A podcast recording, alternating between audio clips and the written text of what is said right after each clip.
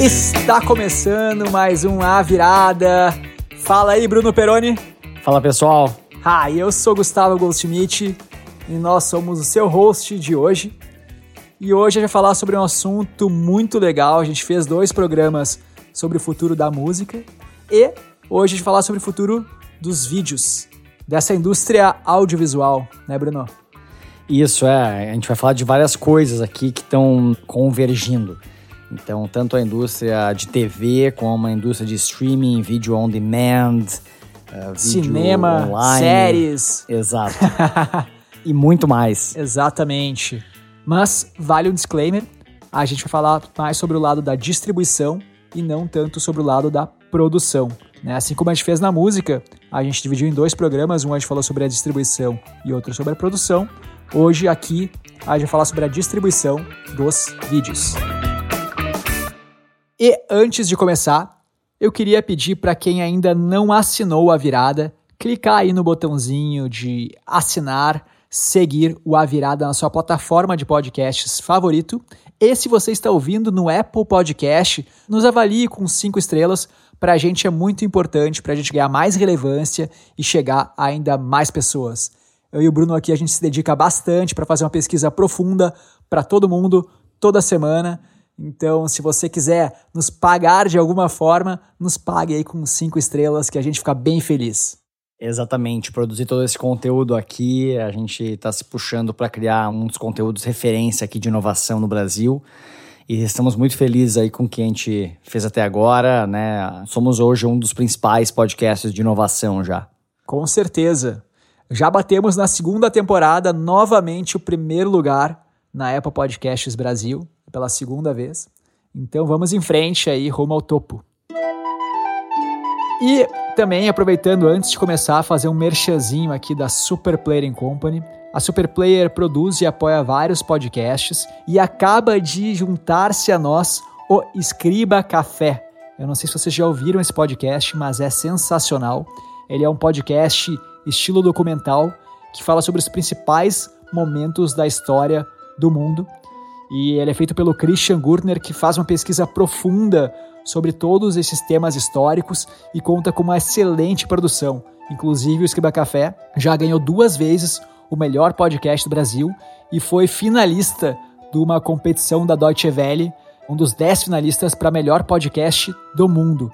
Então não deixe de conferir o Escriba Café. Eu vou deixar o link aqui na descrição desse episódio para você conferir lá. Mais um podcast agora assinado pela Superplayer Company. É um prazer contar com ele em nosso portfólio. E se sua empresa tem interesse em produzir ou anunciar em podcasts, não deixe de falar com a gente, que a gente pode ajudar você nesse desafio. Beleza? Então, sem mais delongas, vamos ao episódio. Editor, pode rodar uma musiquinha aí. Uhul! E aproveitando que a gente fez dois episódios sobre o futuro da música, eu vou começar aqui fazendo uma comparação né, com o futuro do vídeo. Então, uma coisa que a gente viu na indústria da música foi esse licenciamento massivo de todas as gravadoras, todos os produtores de conteúdo licenciando para todas as plataformas. Então, basicamente, as plataformas são muito parecidas em termos de conteúdo, né? elas são iguais em termos de conteúdo, para falar a verdade. E o que diferencia é a parte tecnológica. Isso fez com que alguns players de tecnologia ganhassem muita relevância e tivessem poder de barganha para negociar com os próprios produtores de conteúdo, o que coloca esses produtores em uma situação difícil. Então a gente vê, por exemplo, o Spotify ganhando muita relevância e tendo poder de barganha para negociar as músicas. Já na indústria do vídeo, as produtoras, os grandes estúdios de Hollywood estão tomando muito mais cuidado, assim digamos, com esse licenciamento. Então eles não estão licenciando todo o catálogo de uma vez só para todos os players, eles estão usando esse conteúdo aí para conseguir manter o seu poder de barganha, a sua relevância nesse jogo. Então, na indústria do vídeo, a gente tem as famosas janelas de distribuição de conteúdo. Ou seja, quando um filme é finalizado, o primeiro lugar que ele vai é para o cinema. Só depois de um tempo que eles disponibilizam esse filme para os serviços de compra barra locadoras né, físicas também. Então sai, por exemplo, no Apple TV, no Now, numa locadora física. Depois disso, vai para televisão paga. Então vai para o seu canal da HBO, do Telecine, etc. E aí, por fim, só aí vai para os serviços de assinatura de streaming, como Netflix, Amazon Prime e tal, e para televisão aberta, como, por exemplo, a Globo. Então isso faz com que você, por mais que você tenha um serviço de assinatura de streaming, você acaba também pagando para ver os seus filmes favoritos e tal e outras janelas. Então, você pode ter o Netflix, mas você não vai deixar de ir no cinema, por exemplo, ou você não vai deixar de eventualmente comprar algum filme na Apple TV ou na Google Play ou mesmo no Now da Net. Então você acaba consumindo em várias frentes e eles acabam preservando toda essa cadeia e, de certa forma, diluindo o poder de um integrante de uma parte só da cadeia. Isso aí, também tem ainda a questão do licenciamento regional, né? Então, às vezes, o mesmo serviço de streaming tem catálogos diferentes em países diferentes, porque às vezes a distribuição regional de um filme foi aberta em um país, mas em outro ainda não. Então, realmente, isso torna esse quebra-cabeça muito mais complexo. E o que acontece então é que, diferente dos negócios de streaming de música, nos negócios de streaming de vídeo, o conteúdo é um grande diferencial. E os estúdios sabem disso. E nesse sentido, o que a gente está começando a ver é os próprios estúdios verticalizando e indo para o lado do streaming, indo para a distribuição também do conteúdo. Então a gente tem, por exemplo, a HBO, né, com o HBO Plus, eh, a Disney fazendo o Disney Go, que é o serviço de streaming da Disney. Né? E por outro lado, em contrapartida, a gente vê os players de tecnologia verticalizando no sentido contrário. E o que a gente vê, por exemplo, é o Netflix e a Amazon Prime produzindo conteúdos proprietários para ter também conteúdos exclusivos. Então são ambos players verticalizando, mas em direções opostas. E ao mesmo tempo a gente tem outros dois clusters que também estão no jogo, que são os broadcasters, né, as empresas de mídia convencionais que também estão perdendo a sua audiência para os players de streaming digital e querem uma fatia desse mercado.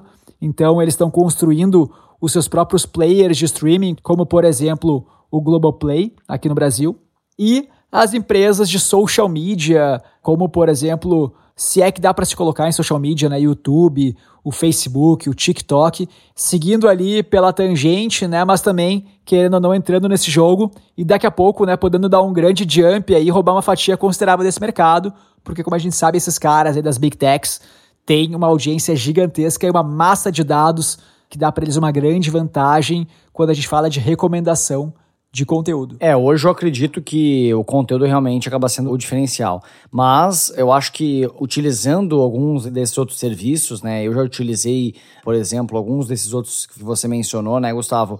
Eu vejo que ainda o Netflix tem um edge em termos de tecnológicos. Eu acho que ele ainda está na frente na tecnologia de conseguir entregar vídeo em alta disponibilidade, não importando a banda, em alta definição.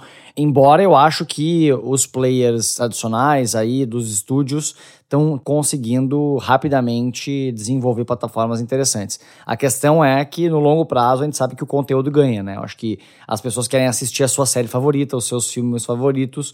Então, aquela pessoa que é viciada em Stranger Things vai querer assinar o Netflix, porque não tem nenhum outro lugar que ela possa assistir essa série. É aquela história dos killer apps, né? Antigamente a gente falava que um determinado jogo, por exemplo, poderia fazer o console todo né, crescer e ganhar a dominância do mercado, porque aquele jogo era muito legal e as pessoas compravam o videogame, escolhiam que videogame iam comprar pelo jogo, ou então um determinado app que só tem na Google Play ou que só tem na Apple poderia fazer com que o usuário escolhesse o sistema operacional. E isso é mais ou menos o que está acontecendo também com o vídeo. Principalmente no caso de Game of Thrones, né? As pessoas tudo assinaram a HBO Go para ver Game of Thrones e muitas vezes acabam conhecendo outras séries e ficando na plataforma mesmo depois de Game of Thrones acabar. Né? É, a gente está vendo isso agora com outros serviços, como o Amazon Prime, né, com The Boys, que é uma série que está tendo bastante relevância e muita gente assinando aí para assistir. Então, eu acho que realmente a gente está vendo que o conteúdo é diferencial. A questão é, para onde a gente vai no futuro, né? Isso que a gente vai falar um pouco mais ao longo desse episódio. O que, que vai ser o longo prazo dessa guerra do streaming? Exatamente, essa é a palavra, Bruno. Guerra do streaming, né? Como a mídia está chamando. Streaming War. E os participantes dessa guerra são as produtoras de conteúdo, né, os grandes estúdios, as empresas de tecnologia, as empresas de mídia, né, os broadcasters e as big techs, né, com as suas plataformas de social media. Então, a gente vai ver depois, né, o nosso mapa da guerra aqui para ver como esses quatro grandes players estão se armando para ganhar esta guerra. Mas antes, a gente tem que falar que além desses grandes grupos que a gente já comentou, tem novos players entrando no mercado, né, o tempo todo. Então, é um mercado que está cada vez mais populoso e a gente queria falar de dois players que geraram certo buzz aí nas últimas semanas e que a gente não pode deixar de mencionar antes de falar da guerra. Um deles é o Kibi. É isso, é assim que fala, Bruno? Eu acho que sim. Kibe aqui no Brasil não pega é muito bem, É outra coisa né? aqui, né? é, o Kibe, é assim que eu chamo pelo menos, é um caso clássico aí de o que se chama de uma fat startup, né? Uma empresa que já nasceu com muito dinheiro por trás e dificilmente, na minha visão, essas empresas dão certo, tá? É muito difícil empresas que começam com tanto dinheiro por trás e com tanta expectativa dão certo. No caso da Kibe, ela foi liderada por um dos fundadores aí da DreamWorks e ela captou quase 2 bilhões de dólares. Isso antes de ter qualquer coisa desenvolvida, com o objetivo aí de desenvolver vídeos curtos. Então eles tinham esse objetivo aí de se tornar uma plataforma de vídeos realmente curtos, proprietários e captaram dinheiro de muita gente relevante. Então dos grandes estúdios, da Fox, da Viacom, né, que são as empresas de mídia tradicional, também de grandes bancos. Tem uma lista grande de empresas que colocaram aí mais de 100 milhões de dólares que está circulando aí na internet, que quem foi que perdeu dinheiro nessa brincadeira. E basicamente eram superstars por trás do negócio e tinha essa pegada focada em conteúdo curto, em conteúdo proprietário, mas acabou que não foi para frente. A empresa faliu.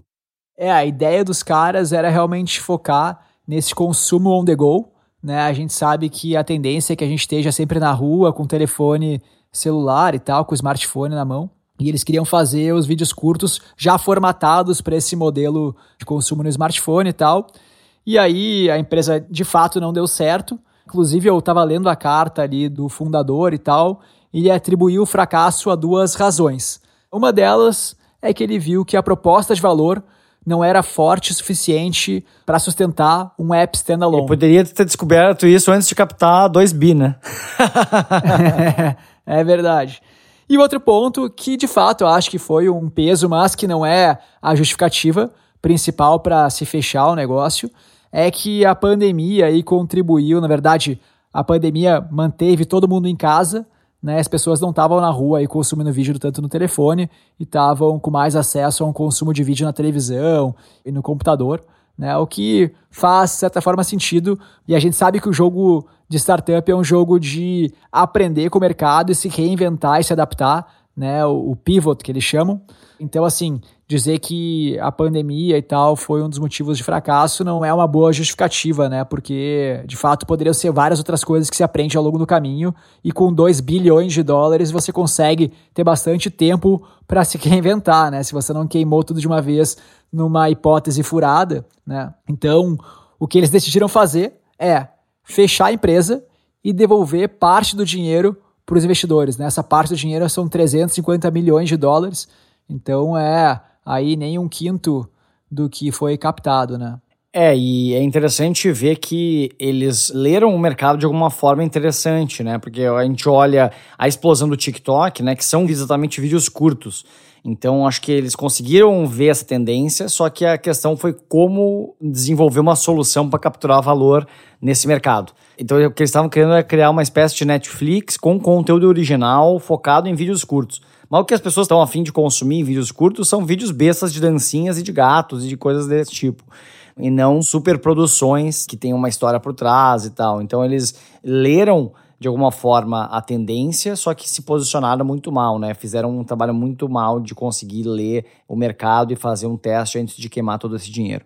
Eu ainda não tenho certeza sobre essa afirmação da proposta de valor. Eu acho que existe um mercado para se consumir vídeos curtos mais sérios de produções qualificadas.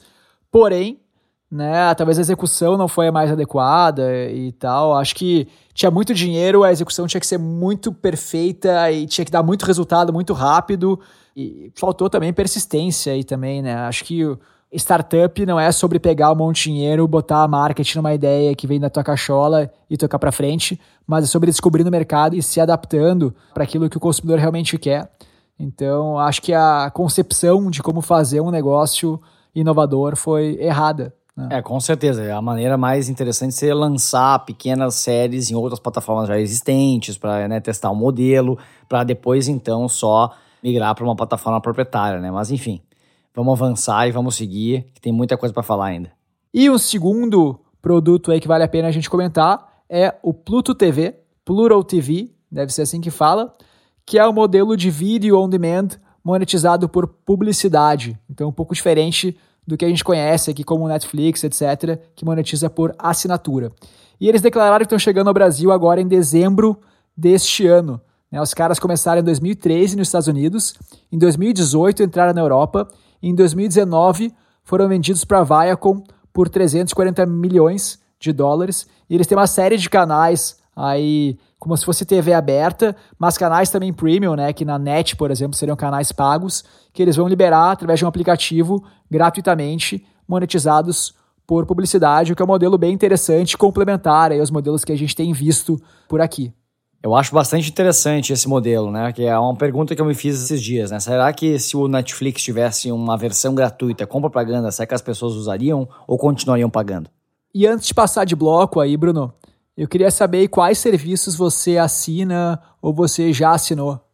Boa, Gustavo. Então, faz anos que eu não tenho assinatura de TV a cabo e eu assino só o Netflix como meu serviço principal. Eu também cheguei a assinar a Amazon. No pacote Amazon Prime eu tinha acesso à Amazon Video, mas nos últimos anos eu acabei deixando de assinar a Amazon Prime. Agora, talvez eu volte a assinar, que o catálogo deles de originais está começando a ficar interessante. Mas eu também acesso e também compro, às vezes, filmes mais novos ou filmes específicos que eu quero assistir de maneira individual. Então eu compro em serviços como o Look e também no Google Play ou até na Apple TV. Compro os filmes que eu quero assistir e pago um pouco mais por isso, né? Então, às vezes eu até pago mais do que eu pago no Netflix para assistir um único filme. Mas enfim, eu quero assistir aquele filme aquela hora, né? Então é o preço que se paga. E ainda continua muito mais barato que o cinema, né? Então acho que os cinemas realmente estão aí bastante ameaçados. Exatamente. É, eu também, cara, eu assino Netflix, assino a Net, né? Tenho um serviço de TV a cabo. E volta e meia compro filmes na net, né? Compro no Now quando eu quero ver alguma coisa mais nova. E também tenho o YouTube Premium para ver algumas séries e tal. O catálogo bem limitado, né? Mas tinha algumas coisas interessantes. Inclusive tem uma série que eu gostaria de recomendar que se chama AI, né, que para quem aí ouve o A Virada, com certeza vai gostar muito dessa série. Mas eu concordo com você, Bruno, assim, por mais que sejam vários serviços e o catálogo esteja dividido entre todos eles, ainda assim é mais barato assinar três ou quatro serviços do que pagar dois ingressos de cinema por mês. Né? Então, realmente é muito barato. É, embora eu ainda goste da experiência do cinema bastante, né? Ainda vou no cinema, acho que realmente começa a ficar bem difícil competir por preço, né? Então acaba que o cinema está realmente numa fase aí de decadência, porque é muito difícil. De experiência. É, exato. o cinema não é mais o conteúdo, é a experiência. Totalmente, né, é o cheirinho da pipoca, né? Total, né? Porque você sabe que aquele filme vai estar disponível daqui pouco tempo num desses serviços como NetNow, como Look, etc. Em poucos meses ele vai estar disponível lá para você comprar por uma fração do que você compraria ali no cinema. Mas, enfim, a, a, tem filmes que eu quero muito assistir e que eu tô afim de assistir no cinema, na estreia e tal. Então acho que faz parte, né? Eu ainda divido o meu dinheiro que eu gasto em entretenimento ainda um pouco nas janelas, né? E para explicar melhor como o crescimento do streaming tem impactado essa questão das janelas e do próprio cinema em si, sob a perspectiva dos produtores de conteúdo, a gente chamou o Cosimo da Media Bridge que é uma das principais produtoras de audiovisual do país e que nos conta agora um pouco da sua visão com o seu charmoso sotaque italiano. Boa noite a todos. Boa noite, Gustavo. Muito obrigado pelo convite. É um orgulho para mim participar do podcast A Virada. Meu nome é Cosimo Valerio, sou italiano, porém residente no Brasil há mais de 10 anos. E junto ao Angelo Salvetti sou fundador da Media Que é uma grande produtora de audiovisual, que ao longo da carreira dela já tem no palmarés filmes premiados como Chacrinha. A convite do Gustavo, venho aqui para falar das novas tecnologias que nós enxergamos que irão transformar o mercado de audiovisual nos próximos cinco anos. E até daqui para frente, sendo uma linha neta de separação com o que houve até antes da pandemia. O que a pandemia gerou?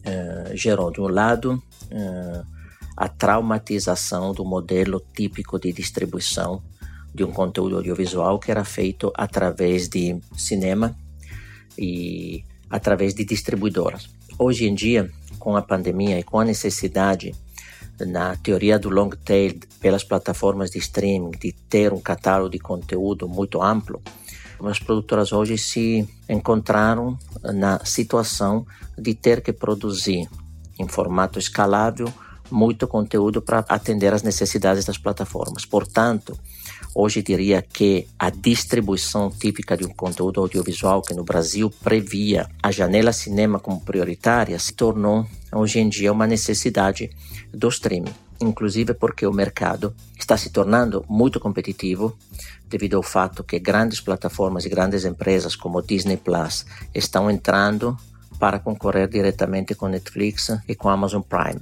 Portanto, nós produtores nos encontramos no desafio de produzir sempre mais conteúdos de baixo orçamento não será mais possível devido inclusive aos vínculos que os próprios protocolos de segurança da pandemia geraram e gerarão daqui nos próximos anos eh, produções muito grandes, portanto, orçamentos menores, produtos escaláveis para venda direta nas plataformas de streaming. Portanto, o modelo de distribuição mudou totalmente ao longo desses meses da primeira janela cinema para grandes plataformas de streaming. Vimos durante a pandemia surgir novos modelos de conteúdo, obviamente as séries, as minisséries feitas de 10, 6, 4 episódios e, sobretudo, séries documentais. A gente percebeu na usabilidade das plataformas que as necessidades do consumidor são as mais variadas. Portanto, o grande desafio hoje, em termos de produção, é usar as plataformas de streaming para distribuir qualquer tipo de conteúdo de qualquer tipo de gênero, que antigamente no cinema não funcionava. Vale salientar, por exemplo, que no cinema, até hoje no Brasil, funcionaram muito as comédias e não os outros gêneros. O streaming e a tecnologia atrelada ao algoritmo que as plataformas fornecem permitiu ao brasileiro de alcançar novos modelos de conteúdo que não seja só gênero comédia. Portanto, o que nós estamos fazendo do nosso lado? Nós estamos trabalhando na produção constante de conteúdos para plataformas de streaming. Estamos pensando no modelo de cobrança que seja também através das operadoras de telefonia celular, que hoje em dia cobrem uma parte importante do mercado e, obviamente, estamos apostando na produção de conteúdos exclusivos para essas plataformas, para que a distribuição seja constante no tempo e o mercado se torne sempre mais escalável. Muito obrigado pela atenção de vocês, espero tenha sido útil. Um abraço.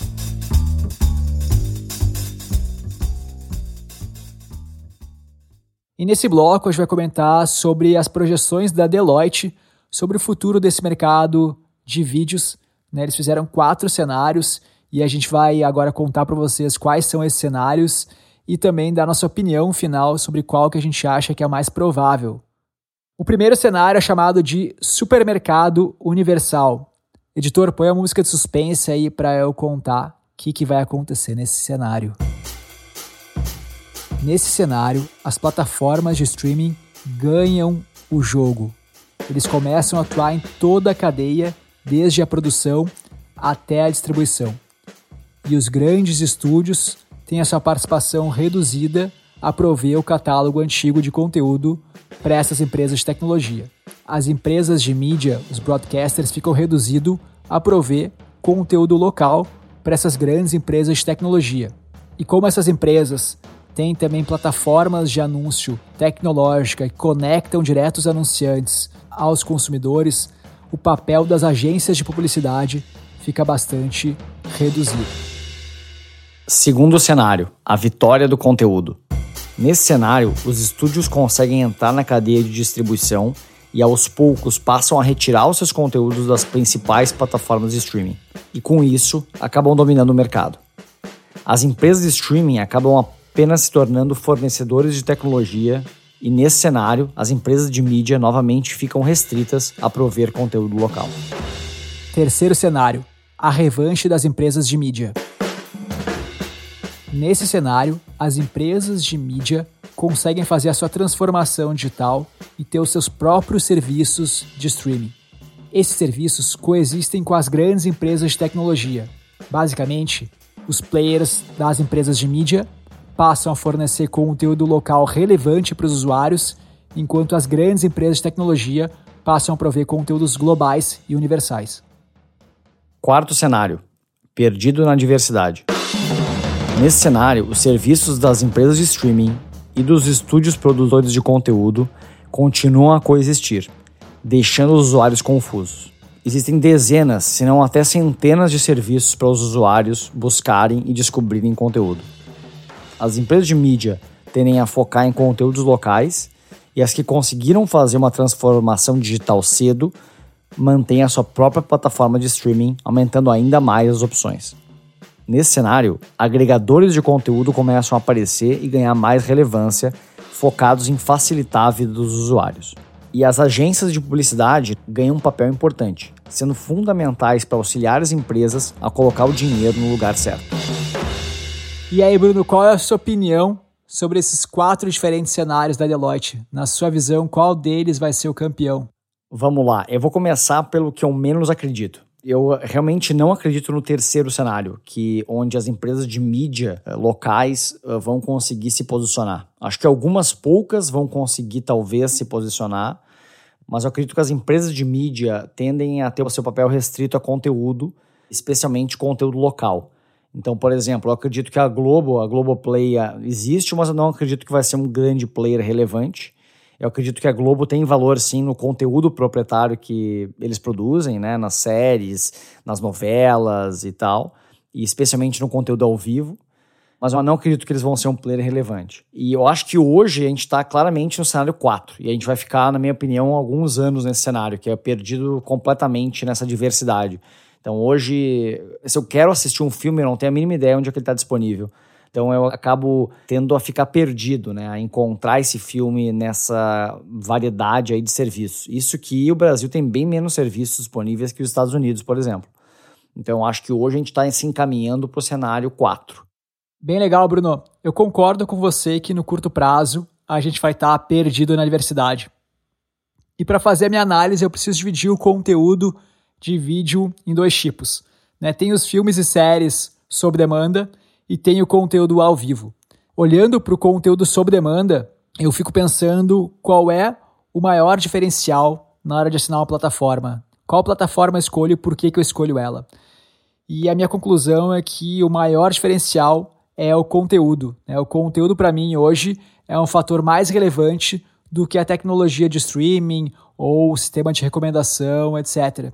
Então eu acredito que no longo prazo, por os grandes estúdios conseguirem, na minha visão, fazer conteúdos melhores e por todo aquele catálogo histórico que elas têm, eu acho que elas tendem a ganhar um pouco mais de vantagem nessa guerra contra as empresas de tecnologia, justamente por isso.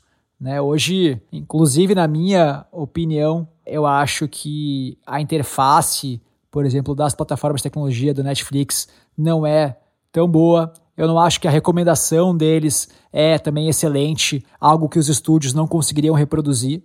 E, na minha visão, o conteúdo que é feito por eles é grande parte muito ruim, salvo algumas exceções, né? É um conteúdo muito fraco. Agora, no lado do ao vivo, eu vejo que existe sim uma chance das empresas de mídia tradicionais, né, a Globo, Band, SBT, conseguirem, se fizerem uma transformação digital cedo né? Eles já estão um pouco atrasados para isso, né, e bem sucedida conseguem ganhar um grande espaço aqui. Porque a gente já está acostumado a ver as notícias, a ver esportes ao vivo na televisão. Então o hábito já existe. É só uma questão de trazer esse hábito da televisão tradicional para o digital. Agora, quem é o grande concorrente deles nesse mercado de ao vivo e que eu acho que a Deloitte não colocou na equação são as Big Techs. Né? É YouTube, é Facebook, Instagram, etc., que já tem aí muito conteúdo rolando de coisas que são atuais, as pessoas entram lá para ver aquilo que está sendo gerado no momento, nas redes sociais principalmente. Então, é só eles fazerem ali o pulo para pegar conteúdos mais relevantes, né, conteúdos informativos e tal, e não só conteúdo gerado pelos usuários, para que eles consigam pegar a fatia desse mercado. Então, aí eu vejo essa briga entre empresas de mídia e as big techs nesse espaço. É muito bom, com certeza. As big techs aí, nesse ramo de conteúdo ao vivo, tem um potencial gigantesco aí de acabar com as empresas de mídia, né? Eu acho que um exemplo a gente viu são as lives que aconteceram no YouTube, né? Inclusive, teve um jogo de futebol transmitido né, por uma live do YouTube que teve mais de 4 milhões de visualizações simultâneas. Então, isso é, mostra como, com poucos passos, um player como o YouTube pode tirar o espaço das grandes empresas de mídia locais. Né? E também, se derem um pulo um pouquinho mais longe, consegue entrar na briga dos vídeos on demand. Né? O YouTube já oferece até alguns filmes para comprar, já tem o YouTube Premium ali com séries, então, assim, tem também aí a chance deles pegarem uma fatia desse mercado do gravado, né, do on demand. É, com certeza. Eu acho que se o YouTube decidir fazer um movimento, por exemplo, de ter um catálogo próprio mais forte, ou mesmo de até licenciar catálogo de terceiros e tal, e começar a ter um catálogo histórico interessante, para mim a proposta de valor dele começa a ser muito forte. Eu, inclusive, não assino o YouTube Premium lá só porque eu tenho medo de ficar assistindo lá, porque eu acho que o motor de recomendações deles é disparado melhor. Né? É muito viciante, Exatamente. você fica assistindo um depois do outro ali. E como os vídeos são mais curtos, né? Eu acho que você não vê tanto tempo passando quanto o Netflix, que são conteúdos mais longos. Enfim, são tipos de conteúdo diferentes. Né? Exatamente, Bruno. E eu entendo, né, que quando a gente fala de diferencial competitivo, né, que eu comparei o que, que é mais relevante como diferencial, se é o conteúdo, se é a tecnologia, eu acho que seria a tecnologia se a engine de recomendação fosse muito boa de forma a suprir a falta de conteúdo. Então eu não tenho o filme que eu gostaria de ver agora, que eu conheço, que eu já sei o nome e tal, mas aquele player me entende tão bem e consegue me recomendar um outro filme que é tão bom quanto que eu vou gostar ainda mais, né? Isso sim seria muito animal, isso poderia fazer um player de streaming tecnológico ganhar a guerra, mas hoje, de fato, sim, quando eu olho para Netflix, eu não vejo eles estarem nem perto disso. E como você falou, YouTube é o cara que tem hoje a melhor engine de recomendação disparado, né? E também não posso deixar de citar aqui que eu não falei o TikTok, que hoje é a startup mais valiosa no mundo e o seu valor advém aí da engine de recomendação de vídeos também, que como eu não sou usuário, eu não consigo dar a minha chancela ali, mas dizem que é muito boa, né? É, com certeza. Eu acho que o Netflix ele tem algumas vantagens tecnológicas, sim. Eu já deixei de usar alguns serviços por causa da tecnologia.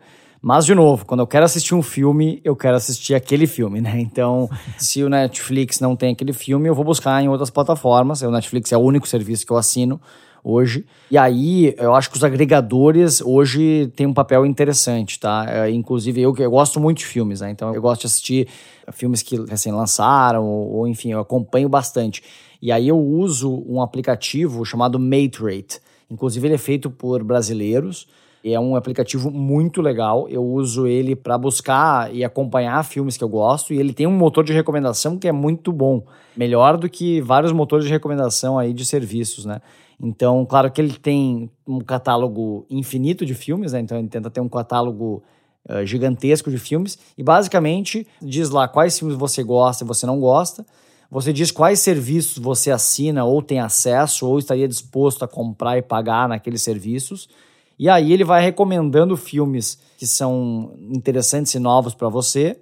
E também você pode buscar para um filme e ele indica onde aquele filme está disponível. Então, ah, por exemplo, aquele filme está disponível na Amazon Prime, ou ele está disponível para compra na NetNow. Então, para mim, é muito legal esse serviço. Existem outros players nesse mesmo mercado, mas acredito que o Matrate é o que mais incorpora serviços que estão disponíveis aqui no Brasil. Tem o Real Good, também, e o Just Watch, que aí reúnem, são agregadores né, desses serviços. Muito bacana. Para pesquisa aqui do programa, eu estava dando uma olhada no Just Watch e pareceu bem interessante mesmo. E como você falou ali naquele quarto cenário, né, no Perdido na Diversidade, esses serviços tendem a ganhar muita força. Inclusive, é, sondando aqui, fuçando a internet, eu vi que o Google parece ter um projeto nesse sentido. Então, eu encontrei ali uma funcionalidade, uma extensão do Chrome chamada Kaleidoscópio, em inglês Kaleidoscope, que não foi anunciado em lugar nenhum, mas que eu consegui achar aqui e tem uma página lá para você dizer quais serviços você tem acesso. Aí parece que ele vai recomendar para você algum filme para assistir, baseado no que você gosta e tal. Então, ali tem uma mensagem hoje que aparece dizendo que se você for um Googler, né, se você trabalha no Google, acessar lá por um outro link e tal. Então, parece que é uma coisa que já está em teste interno. E o Google é aquela empresa que tem o objetivo de organizar a informação no mundo, né? Essa é a missão deles. Então, por que não organizar também esse conteúdo que, pelo que a gente está olhando aqui né, Peroni, tende a estar tá fragmentado, distribuído em vários players e ser, como a gente falou, né, a gente ficar, o usuário ficar perdido na diversidade, né? É, eu já tô perdido na diversidade, né? tô tentando me encontrar aqui. já usa um agregador, pelo Exato, menos. exatamente. Né? Já tá à frente aí. Eu nem sabia que existia até pesquisar para esse programa. É, é muito legal mesmo, assim. Inclusive essa fragmentação, eu tava até pensando aqui durante a pesquisa que se um desses agregadores, por exemplo, me oferecesse um desconto para comprar filmes, sei lá, avulsos, talvez eu até estivesse disposto a pagar alguma coisa para ele. Porque, por exemplo, eu cheguei a comprar diversos filmes avulsos por causa do Matrate. Porque eu queria assistir aquele filme, ele não estava disponível no serviço que eu assinava, e eu acabei alugando ele avulso em outros lugares. Então eu acho que hoje, nesse cenário de perdido na diversidade, um modelo mais de compra avulsa, de aluguel avulso, desde que mantenha um preço viável, né? Eu acho que ele tende a ganhar força. Eu conheço várias pessoas do meu círculo aqui que já compraram filmes, né? Já alugaram filmes avulsos, né? Seja via NetNow, seja via algum outro serviço, porque não tem acesso a esses a títulos nos seus serviços de streaming.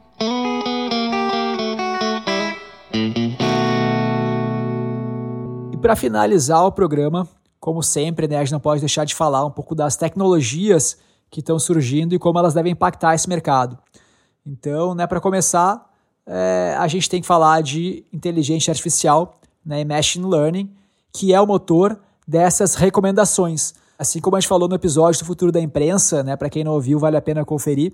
É super importante a recomendação para o sucesso da plataforma e é aquilo que a gente falou que botava, por exemplo, o YouTube em vantagem aí nessa guerra.